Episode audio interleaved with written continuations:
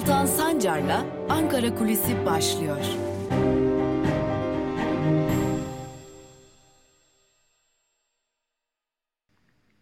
Merhabalar, haftanın son gününden sevgili Özgürüz Radyo dinleyicileri ve Özgürüz Radyo'nun YouTube hesabının sevgili takipçileri.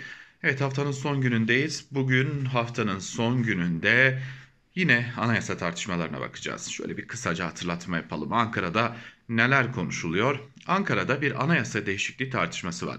CHP güvenmiyor. AKP'nin bu çıkışına güvenmiyor. Öte yandan Gelecek Partisi bizim gündemimizde, Deva Partisi de öyle. Bizim gündemimizde temelinden bir anayasa değişikliği bulunmuyor. Evet Türkiye'nin bir anayasa değişikliğine ihtiyacı var. Ancak şu an bizim esas meselemiz başkanlık sistemi güçlendirilmiş parlamenter sisteme geçiş için şu anlık çalışıyoruz. Elbette ilerleyen zamanlarda bizlerin de yeni bir anayasa için çalışmaları olacak diyor. İyi Parti de bu konuda en fikir. Ee, şu an genel hatlarıyla daha doğrusu en genel biçimiyle şunu biliyoruz ki bir Anayasa taslağı daha doğrusu bir yeni güçlendirilmiş parlamenter sistem önerisi bulunan parti Gelecek Partisi. CHP güçlendirilmiş parlamenter sistem istiyor. İyi Parti güçlendirilmiş parlamenter sistem istiyor. DEVA güçlendirilmiş parlamenter sistem istiyor ama basılı halde bir kitapçık halinde muhalefet partilerine de gazetecilere de gönderilen somut önerilerin yer aldığı ilk e, güçlendirilmiş parlamenter sistemin nasıl olmalı sorusunun cevabını Gelecek Partisi verdi. Öte yandan muhalefet partileri arasında temaslar da devam ediyor. Tabi bu arada bu muhalefet partileri AKP'nin anayasa çıkışına pek de güvenmiyorlar. Nasıl bir anayasa yapacak bilmiyoruz. Zaten bir temasta kurmuyor. AKP'nin tek başına yapacağı bir anayasadan da bu ülkeye çok da hayır gelmez diyor. Örneğin dün Pervin Buldan Deva Partisi ziyaretinin ardından bunu söyledi. Peki AKP ne diyor? Cumhurbaşkanı ve AKP Genel Başkanı Erdoğan 1921 Anayasası'na atıf yaptı. Şimdi 1921 Anayasası dediğimiz şey ne? 1921 Anayasası denilen şey aslında 20 Ocak 1921 tarihinde yayınlanan Teşkilat-ı Esasiye Kanunu yani Türkiye'nin ilk anayasası. Yani tabi Cumhuriyet kurulmadan önce oluşturulan bir anayasa Osmanlı'nın ilk anayasası olarak tarih sayfalarında yerini alan 1921 Anayasası esasında 23 maddeden oluşuyor. Ee, şimdi devletin dini İslam'dır diye bir ibare var. Ee, yani bir biçimde e, bir, aslında devletin dinini tanımlıyor ve İslam olduğunu belirtiyor 1921 Anayasası. Şimdi buna ek olarak baktığımızda Kürtlere özellik yani yerel yönetimlere özellik öngörülüyor. Tabi 1921 Anayasası ne demek aslında bir kurucu anayasa demek. Şimdi Ankara'da esas tartışılan şey şu. Cumhurbaşkanı Erdoğan için muhalefet partileri şunu soruyorlar. Siz ikinci cumhuriyeti mi öneriyorsunuz? Yani yeniden inşayı mı öneriyorsunuz? Çünkü Cumhurbaşkanı Erdoğan Cumhuriyet'in 100. yılı için yeni bir anayasanın gerekli olduğunu ve bunun için herkesle birlikte çalışılmalı diyor. Öte yandan Cumhurbaşkanı Erdoğan'ın artık 84 milyon AKP'nin üyesidir çıkışı da e, bu kapsamda değerlendiriliyor ve e, Cumhurbaşkanı Erdoğan'ın kendisine kurucu lider vasfı atıfında bulunduğunu, ikinci Cumhuriyet döneminin de kurucu lideri olmak gibi bir vasfa sahip olduğunu söylüyorlar. Yani bu vasfı kendisine atfettiğini söylüyorlar. Öte yandan şimdi bir diğer tartışma konusu ki önemli bir tartışma konusu onu da belirtmekte fayda var. Cumhurbaşkanı Erdoğan çağrı yapıyor. Gelin hepiniz 84 milyon AKP üyesisiniz diyor ama e, gerçek böyle değil. Kiminle görüşecek peki o zaman? Muhalefet partileriyle. Peki hangi muhalefet partisiyle görüşecek? İyi Parti ile belki. Gelecekte DEVA ile görüşmeyeceğini biliyoruz. HDP tırnak içerisinde terör örgütünün partisi zaten görüşülmeyecek. E, CHP için zaten bu ülkeden bu ülkede ülkeye kendilerinden hayır yok deniliyor. İyi o zaman bu anayasa nasıl yapılacak? Bu soru da önemli ama Ankara'da tartışılan iki konu var. Bir, Cumhurbaşkanı Erdoğan kendisine bir kurucu lider vasfı mı atfediyor? İki, ikinci Cumhuriyet dönemini mi yaşayacağız? Öte yandan muhalefet partileri çok açık ve net biçimde bu tartışmalardan kaçıyorlar. Yani anayasayı konuşmaktan e, çok ciddi bir biçimde kaçıyorlar. Neden kaçıyorlar? E, bu bir e, kaçış hali değil elbette. Belki de uzak duruyorlar demek gerekecek. Çünkü Türkiye'nin esas sorunlarının e, pandemi, pandeminin yönetilememesi, ekonomik kriz, artan yoksulluk, artan işsizlik olduğunu belirtiyorlar. Tüm bu gerekçelerden dolayı da anayasa değişikliği gündeminin bir biçimde gündem değişikliğine e, işaret ettiğini ve buraya oynadığını söylüyorlar ve bu nedenle de gündem değiştirmemek adına anayasa tartışmalarına şimdilik mesafeli duruyorlar. Peki AKP ciddi mi? Şu an itibariyle ortada herhangi bir taslak yok. Şimdi günlerdir, aylardır hatta biz siyasi partiler kanununu konuşuyoruz. Yani siyasi partiler kanunu değişecek, seçim yasası değişecek diyoruz. Oysa Milliyetçi Hareket Partisi'ne dahi AKP'den gönderilmiş bir taslak bulunmuyor. Yani tüm bunlar aylardır konuşulan siyasi partiler kanunu ve seçim yasasında dahi durum böyleyken acaba anayasa konusunda bir şey mümkün mü sorusunun da bir kez daha büyümesine neden oluyor. Anayasa tartışmasıdır gidiyor diyoruz ama ortada ne bir taslak ne bir uzlaşı ne bir uzlaşı ihtimali ne de uzlaşısız bu konunun meclisten geçirilmesi ihtimali bulunmuyor. Bu nedenle anayasa tartışmaları şu an havanda su dövmekten ileride gitmiyor diyelim. Ankara kulisini noktalayalım. Haftaya Özgürüz Radyo'da, YouTube'da tabii ki YouTube hesabımızda da tekrar buluşabilmek dileğiyle. Hoşçakalın.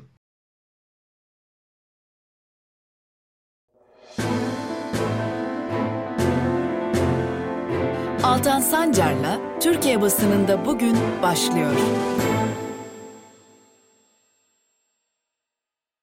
Günaydın sevgili Özgürüz Radyo dinleyicileri. Hafta içi her gün Özgürüz Radyo'da sizlerle birlikteyiz. Türkiye basında bugün programıyla ve bugün haftanın son gününde de gazete manşetleri ve günün öne çıkan yorumlarını aktarmak üzere siz değerli dinleyicilerimizle birlikteyiz.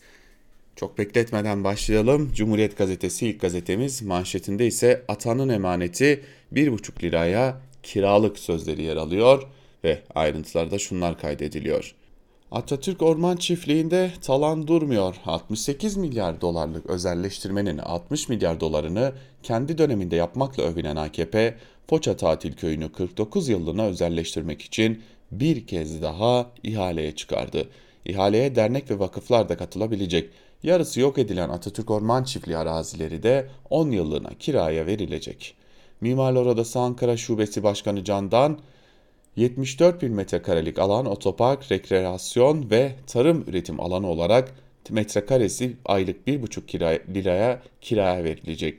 Atatürk'ün emanetine milyonlar verilse bile Atatürk Orman Çiftliği Müdürü Atatürk'ün şartlı bağışına aykırı işlem yapıyor, suç işliyor demiş.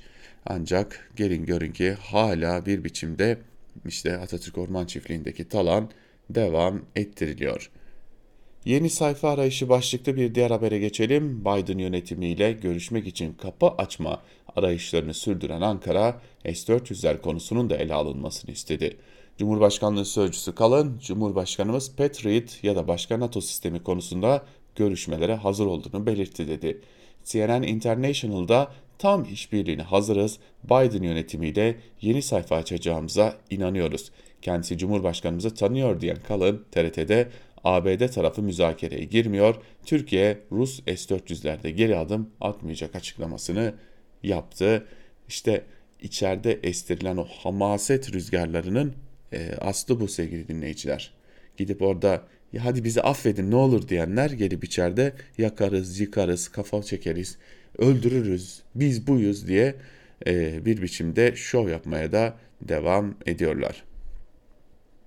Sakın üzülme, pes etmek yok. Ayşe Kulin Beyza'ya mektup yazmış Boğaziçi Üniversitesi protestoları kapsamında tutuklanan ve şunları söylüyor. Sevgili Beyza, seni hiç tanımıyordum. Boğaziçi eylemleriyle ilgili tutuklanmalar, tutuklananlar arasında öğrendim adını. Ben de 61 yıl önce hukukun ayaklar altına alınmasına karşı çıkmış, eylemlere katılmıştım. Sakın üzülme. İnsanın özgürlüğü ve onuru olmazsa olmazıdır. Su akar, yolunu bulur. Pes etmek yok denilmiş bu mektupta. Ve Cumhuriyet gazetesini noktaladıktan sonra geçelim bir diğer gazeteye, Evrensel Gazetesi'ne. Manşette 200 bin aşı nerede sorusu yer alıyor ve şunlar kaydediliyor. İkinci doz aşılamalar başladı. Türkiye'ye birinci adım aşılama takvimi için getirilen 3 milyon doz aşı 2 milyon 800 bin kişiye uygulandı. CHP milletvekili Murat Emir 200 bin doz aşının nüfuzlu kişilere yapıldığını kaydetti.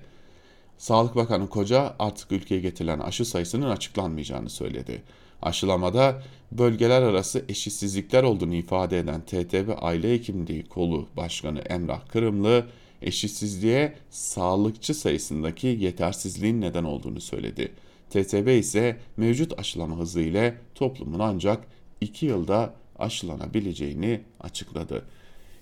İşin kolayını buldular fark ettiniz mi sevgili dinleyiciler? Aşı nerede diyorsun? Bundan sonra aşı rakamlarını açıklamayacağız diyorlar. Vaka sayısı kaç diyorsun? Hasta sayısı açıklıyorlar. Ölü sayısı kaç diyorsun? İşte açıkladık ya diyorlar. O işin çok çok çok güzel kolayını bulmuşlar. Yani yani bir şekilde yalan yalanı yalan değil de açıklamıyoruz e, şeklinde e, halka yutturmanın bir yolunu bulmuşlar ama bunun altında kalacaklar. Akademisyenlere kendi kapıları yasaklandı.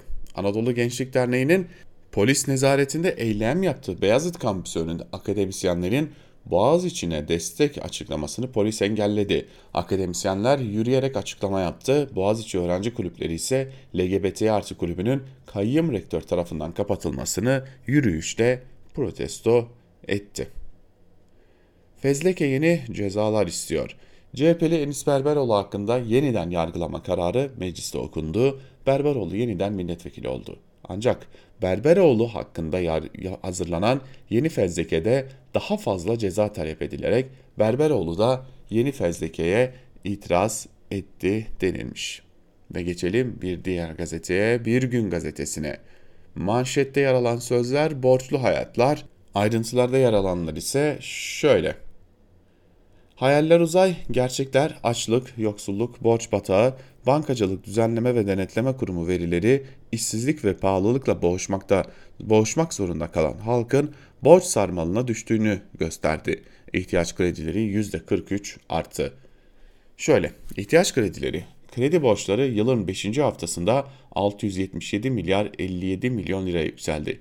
Yıllık artış oranı %43. Kredi kartı borcu, bireysel kredi kartı borçları hızla artarken 145 milyar 694 milyon liraya yükseldi. Yıllık artış oranı %23. Borç yapılandırma oranı. Yüksek faiz kredi kartları borçlarını arttırdı. Kredi borcunu yapılandırmak isteyenler 2,5 kat faiz ödüyor. Kart kullanımı. Geliri olmayanlar kredi kartlarına yüklenmek zorunda kaldı. Bu yüzden kart kullanımı rekor seviyede arttı. Kredi kartlarıyla alışverişte rekor kırıldı. Kartla alışverişler ilk kez 1 trilyon, liranın üzerine çıktı denilmiş. İşte insanlar geçinemedikleri için bunu yapmak zorunda kalıyorlar. Bu arada %57'si geçinemiyor başlıklı bir diğer haberde ise şunlar kaydediliyor. 16 milyonluk mega kentin gündemi de açlık, yoksulluk, pahalılık ve borçlar. İstanbul Barometresi raporuna göre kentte yaşayanlar evlerinde ağırlıklı olarak ekonomik sorunlar ve salgını konuşuyor. Ülke nüfusunun neredeyse dörtte birinin yaşadığı İstanbul'da yaşayan yurttaşlar geçinebilecek kadar para kazanamıyor, borçla ayakta kalıyor. İBB'nin raporundaki çarpıcı verilere göre İstanbulluların %57.1'i geçinecek kadar para kazanamıyor. %45.3'ü borç alıyor. %42.9'u kredi kartı borcunun asgari tutarını ödeyebiliyor. İş arayanların %60.6'sı yakın dönemde iş bulacağına inanmıyor. %50.8'i ülke ekonomisinin kötüleşeceğini düşünüyor denilmiş. Ülkenin kısacık bir fotoğrafı çekilmiş. Büyük balık küçük balığı yuttu. TÜİK'in iş gücü istatistikleri çarpıcı bir gerçeği daha ortaya çıkardı. Can çekişen küçük ve orta ölçekli işletmelerin bir bölümü kapılarına kilit vurmak zorunda kalırken bu durum büyük işletmeler için fırsata dönüştü krize giren mikro işletmeler orta boy işletmeler tarafından, orta boy işletmeler ise büyük boy işletmeler tarafından satın alınıyor. Küçük işletmelerdeki istihdam kaybına karşın büyük işletmeler kriz döneminde istihdam rekoru da kırdı denilmiş. Bu da bize bu fırsatçılığı gösteriyor. Kriz aparatı anayasa başlıklı son bir haberi daha aktaralım. İktidar yeni anayasa tartışmalarıyla bir taşla birden fazla kuş vurmayı amaçlıyor. Çok açık ki son 10 yıldır tüm krizleri seçimle aşmayı alışkanlık haline getiren Erdoğan bu ihtimali yine masada tutuyor. Erdoğan sistem tartışmasının başkanlık referanslı ilerlemesini istiyor. Önümüzdeki dönemin cepheleşmesi yeni anayasa yapalım diyenlerle bu iktidarla olmaz diyenlerin arasında olacak deniliyor ayrıntılarda. Tabi bu yeni anayasa yapalım mı yapmayalım mı yani bu iktidarla yeni anayasa olur mu olmaz mı tartışmaları da daha çok uzun sürecek ama bildiğimiz bir gerçeklik var ki yapılmaz. Yeni Yaşam gazetesiyle devam edelim. Ortak saldırıya ortak tepkiler. Milli Savunma Bakanı Hulusi Akar ve Genelkurmay Başkanı Orgeneral Yaşar Güler'in askeri bir heyetle 18 Ocak'ta Bağdat ve Hevleri'de yaptığı askeri görüşmelerin ardından Pençe Kartal 2 adıyla önceki gün sabaha karşı başlayan sınır ötesi operasyon sürerken Siyani alanında askerler ile HPG'liler arasında şiddetli çatışmalar yaşandığı öğrenildi. Genelkurmay Başkanlığı çatışmalarda iki yüzbaşı ile bir az subayın hayatını kaybettiğini açıkladı. Çatışmalarla ilgili bilgi veren yerel kaynaklar yaşanan çatışmalarda can kaybının daha çok olduğunu öne sürerken yine yerel kaynaklar KDP güçlerinin de TSK'ye aktif destek verdiğini belirtti. Edinilen bilgilere göre KDP'nin silahlı güçlerinden bir grup Şermin asayiş noktasına yerleşti. Öte yandan Federe Kürdistan bölgesi Kuzey ve Doğu Suriye ile Avrupa'da sınır ötesi operasyonu protesto eden Kürtler özellikle KDP'ye tepki gösterdi denilmiş ayrıntılarda. Ve bir diğer haber gençleri karşısına alan kaybetmeye mahkum. Boğaziçi Üniversitesi'ne AKP'li Melih Bulu'nun rektör atanmasına karşı başlayan eylemleri Boğaziçi Üniversitesi öğretim üyesi Can Candan ile konuştuk. Ankara Gar katliamında 109 insanımızı öldürenlerle demokratik üniversite talep edenler aynı sepette nasıl konulabilir diyerek iktidarın öğrencileri terörist olarak nitelendirmesine tepki gösteren Candan şunları söyledi. Öğrenci tabii ki aşağı bakmaz. Gençler her daim ileri bakarlar ve bakacaklar. Halil Cibran'ın mealen dediği gibi biz onların baktıkları ufukları göremeyiz bile. O yüzden de gençleri ve öğrencileri karşılarına alanlar kaybetmeye mahkumdur. Kimin suçu kimin suçsuz olduğuna da halk çok iyi biliyor ve tarih de buna tanıklık ediyor, edecek denilmiş. Yeni Yaşam gazetesinin ardından Sözcü gazetesiyle devam edelim. Sözcü gazetesinin manşetinde ise bugün laiklik ve cumhuriyetle ne derdiniz var sorusu yer alıyor ve şunlar kaydediliyor. CHP'li Engin Altay'dan Ayasofya imamına sert sözler. Engin Altay, anayasadan laiklik ilkesinin çıkarılmasını isteyen Profesör Mehmet Boynukalın'a milletin dinine ilişme, işini yap, haddini bil imam efendi dedi. Mecliste açıklama yapan Altay organize şekilde kamu görevlileri toplumun sinir uçlarına karşı provokatif saldırılarını sürdürüyor. Bunu bazen bir rektör, bazen bir dekan, vali, kaymakam, bazen de imam efendi yapıyor dedi ve şunları söyledi. İmam efendinin profesör kisvesi de var. Şimdi imam boynu kalın yeni anayasa için sufle veriyor. Laiklik anayasadan çıkarılsın diye buyurmuş. Senin laiklikle ne derdin var? Devlet Bahçeli bu imam hakkında acaba bir yorum yapacak mı? Yani şu CHP'lilerin de bazen e, ne yapmaya çalıştığını anlayamıyorum bir gazeteci olarak. Çünkü imam sufle vermez. İmama birileri sufleyi vermiştir. İmam da konuşmaya başlamıştır. İşine bakması gereken bence imam kendisi, imamın kendisi değil, e, asıl olarak imama hadi söyle diyenlerdir. Ve geçelim Karar Gazetesi'ne. Karar Gazetesi'nin manşetinde 2023'ü böyle kaybettik sözleri var ve şunlar kaydediliyor. Ekonomide can sıkan tablo. Türkiye'yi dünyanın en iyi 10 ekonomisi olma hedefinin oldukça uzağına atan tablo rakamlara yansıdı. 2014'te duyurulan 10. kalkınma planında 2023'te yurt içi hasıla 2 trilyon kişi başına gelir ise 25 bin dolar olarak hedeflendi. Bir sonraki planda ise gayri safi yurt içi hasıla hedefi 1 trilyon dolara, kişi başına gelir ise 12 bin dolara çekildi. Berat Albayrak'ın açıkladığı yeni ekonomik planda ise milli gelir 875 milyara kadar eridi. Gelinen noktada 2023 hedefi 2013 rakamları oldu. Hali hazırdaki kişi başına gelir ise Endonezya'nın da gerisinde kalarak 7000 dolar, 7000 dolar seviyesinde oturdu. Türkiye'ye büyük kayıp yaşatan erimede Cumhurbaşkanlığı sistemiyle artan yönetimdeki hatalı adımların etkisi öne çıktı denilmiş ve geçelim bir diğer habere. Secdeye vardı 17 yıl yedi. Uygur aileler seslerini duyurma çabasını sürdürüyor. 40 akrabasından haber alamadığını söyleyen ilahiyatçı Habibullah Küseni ilahiyat eğitimi aldıktan sonra 8 yılda 7 kez hapse atıldı.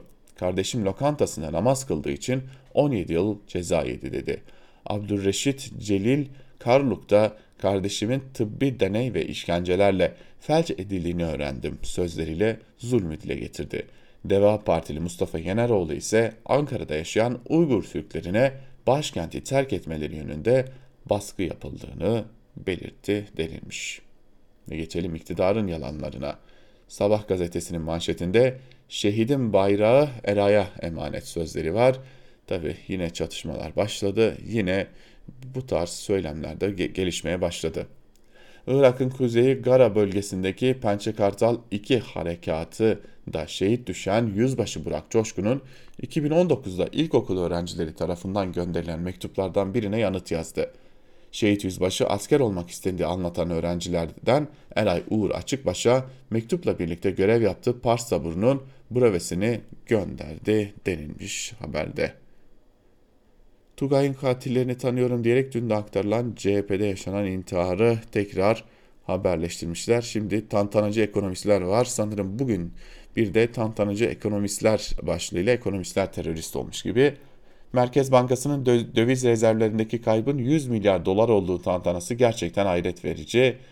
Ekonomide rezervlerin artış ve azalışının gerçek gerekçeleri basit ve yalındır. ABD ve AB'nin Türkiye'yi ekonomik açıdan köşeye sıkıştırmaya çalıştığı ve pandemiye karşı tarihi mücadele verdiğimiz bir konjonktürde Merkez Bankası'nın rezervlerini seferber etmişiz. Yani bir grubun bir grup tantanacı ekonomistin iddia ettiği gibi rezervler buhar olmadı, sadece yer değiştirdi denilmiş. O zaman yerine koysanız bir zahmet. Bakalım koyabilecek misiniz? Hürriyet gazetesinin manşetine bakalım. Kanseri öldürdü sözleri var ve şunlar kaydediliyor. Profesör Doktor Öklü ve ekibinin çalışması Tıp dergisi Sık Science Transnational Medicine'de kapak oldu. Dünyanın önde gelen üniversitelerinden Harvard'da çalışmaya Harvard'da çalışmaya sitesinden yer verdi. Öklü'nün geliştirdiği iyonik sıvı kanser tedavisinde önemli bir sorun olan ilacın tümö, tümöre nüfuz edememesini ortadan kaldırıyor denilmiş. Ve bir diğer haber bu aşı bize iyi geldi. Hürriyette konuşan bilim kurulu üyelerine göre 14 Ocak'ta vatandaşlara yapılmaya başlanan aşıyla ilgili tablo son derece olumlu.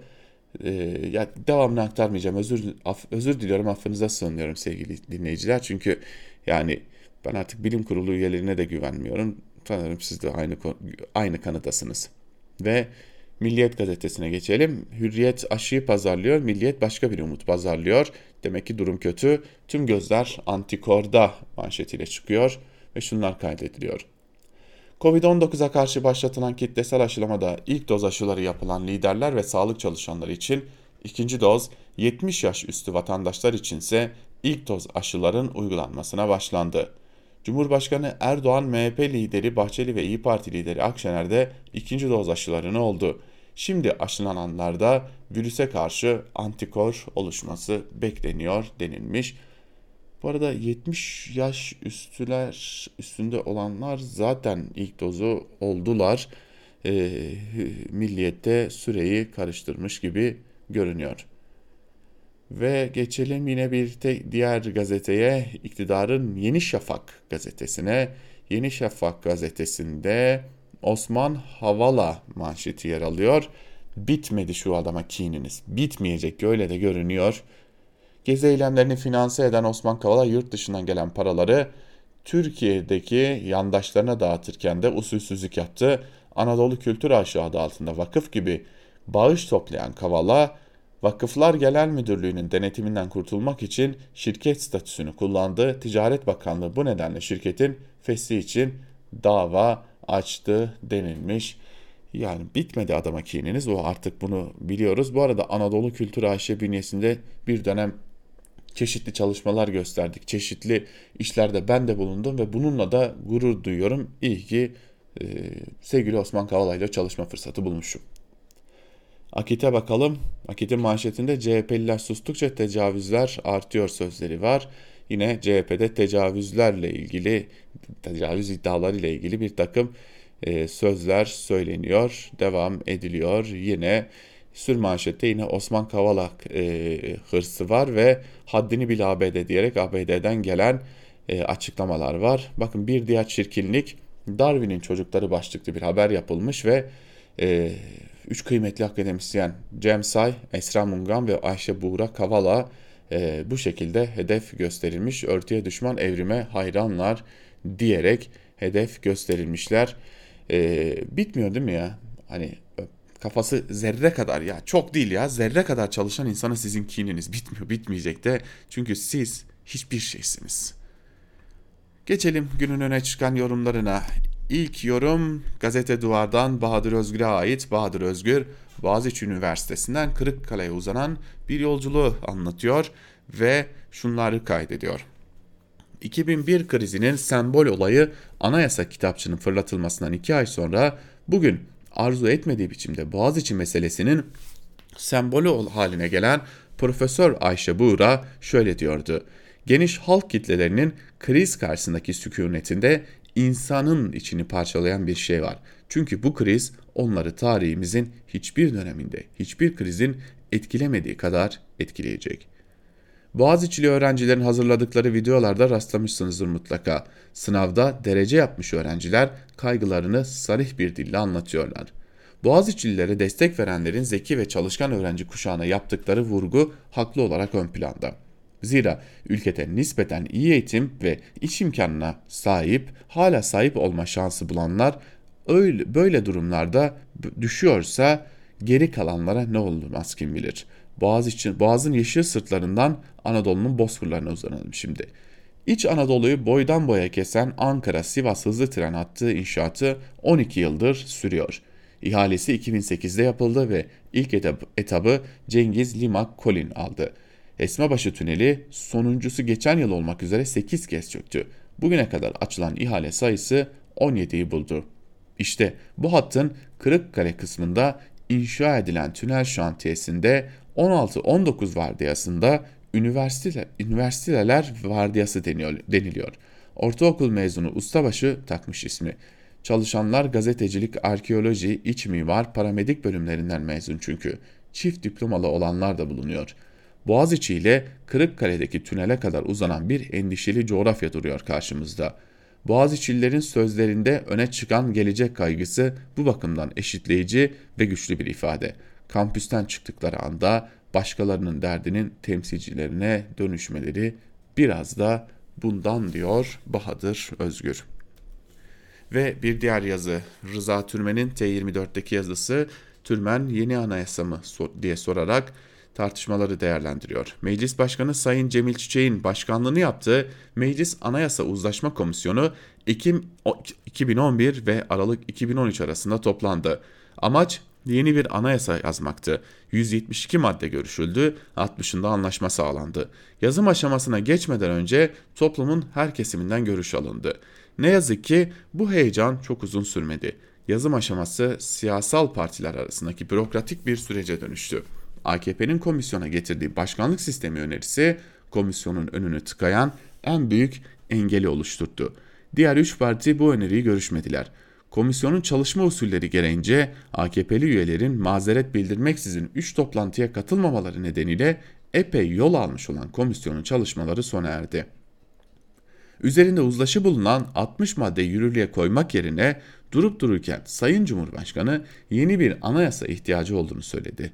Yeni bir tartışma başlattı mecliste iktidar bloğunun anayasayı değiştirmek için ya da referanduma götürmek için TBMM'de gereken çoğunluğa sahip olmadığı düşünülürse yeni anayasa önerisi Cumhurbaşkanının siyaseti siyasal manevralar dizisi olarak gören anlayışının yeni bir dışa vurumu. AKP ve MHP'nin yeni anayasa hazırlayarak yürüdükleri otoriterlik yolunu terk etmeleri ve bir an makas değiştirip demokrasi özgürlük yoluna girmeleri beklenemez. Öte yandan parlamenter bir demokrasi kurmak isteyen muhalefetin bu amacı gerçekleştirmek için anayasa değişikliğine gereksinmesi olduğu açık. Bu durumda yapılacak en doğru şey muhalefetin geniş bir halk katılımıyla yeni bir anayasa hazırlaması. Bir yandan demokrasi mücadelesi verilirken halkın demokrasi, özgürlük, ekmek taleplerini ileri süreceği kanalları açık tutmaya çalışırken öbür yandan AKP sonrası Türkiye'nin siyasal toplumsal altyapısının inşası gerekiyor. Ve bir diğer yazı Evrensel Gazetesi'nden İhsan Çaralan'ın. Evrensel Gazetesi yazarı Çaralan, Ay'a yolculuk macerasının inandırıcılığını sorguluyor yazısında. Bir hafta kadar önce Göbekli Tepe'de kazı alanı yakınında bir tarlada, üstelik Göktürk alfabesiyle gökyüzüne bak, ayı gör ifadesi bulunan monolit adı verilen metal bir tabelanın dikildiği görüldü. Bu monoliti buraya kim dikti tartışması sürerken Erdoğan'ın Milli Uzay Programı açıklamasından bir gün önce monolit dikildiği gibi gizemli bir şekilde ortadan yok oldu. Ancak Milli Uzay Programı tanıtım toplantısında Erdoğan'ın arkasındaki ekranda monolitin görüntüsü yansıtıldı. Erdoğan da gökyüzüne bak ayı gör ifadesini adeta bir kampanya sloganı gibi sundu. Tabi burada ister istemez 1980'lerde Erik van Däniken'ın Tanrıların Arabaları adlı kitabında dünyadaki uygarlığı insanların değil uzaydan gelen ve insanların sonradan bunlara Tanrı dediği peygamberlerin de Tanrı ile konuşuyoruz derken aslında bu yaratıklarla konuştuklarını örneğin Musa'nın sandığının e, Musa'nın sandığının aslında bir yaratıklarla iletişim aygıtı olduğunu iddia ediyordu. Erdoğan Milli Uzay Programı'nda elbette ki Daniken'a atıfta bulunmadı ama monolit üstünden verilen gizemli mesaj ile Türkiye'nin bilim, teknolojik birikimi ve ekonomik siyasi gerçekleri dikkate alındığında ortaya konan hedeflerin ancak Daniken'ın tanrılarının yardımıyla inandırıcı olabileceği de görülmektedir. Peki, Daniken'ın tanrıları inancıyla Milli Uzay Programı'nın hazırlayıcılarının inancı, e, inancı karşıt değil mi? İlk bakışta öyle görünüyor. Ama daha yakından bakıldığında üniversitenin Nuh peygamberle oğluyla cep telefonunda konuşuyordu. Google'ı Abdülhamit icat etmişti diyenlerin hegemonyasına geçiş, geçmesi için özel operasyon düzenleyip bilimin üniversiteden kovulması için her yola başvurulduğu bir yerde Daniken'ın tanrıları ile Milli Uzay Programı hazırlayıcılarının aynı uzayda yan yana olduklarını söylemek bir abartı olmaz diyor İhsan Çaralan da yazısında. Ve bizler de İhsan Çaralan'ın bu yazısıyla birlikte bu haftalık ve bugünlük Türkiye basınında bugün programını noktalamış oluyoruz. Haftaya pazartesi gününde aynı saatte Özgürüz Radyo'da görüşebilmek umuduyla. Hoşçakalın.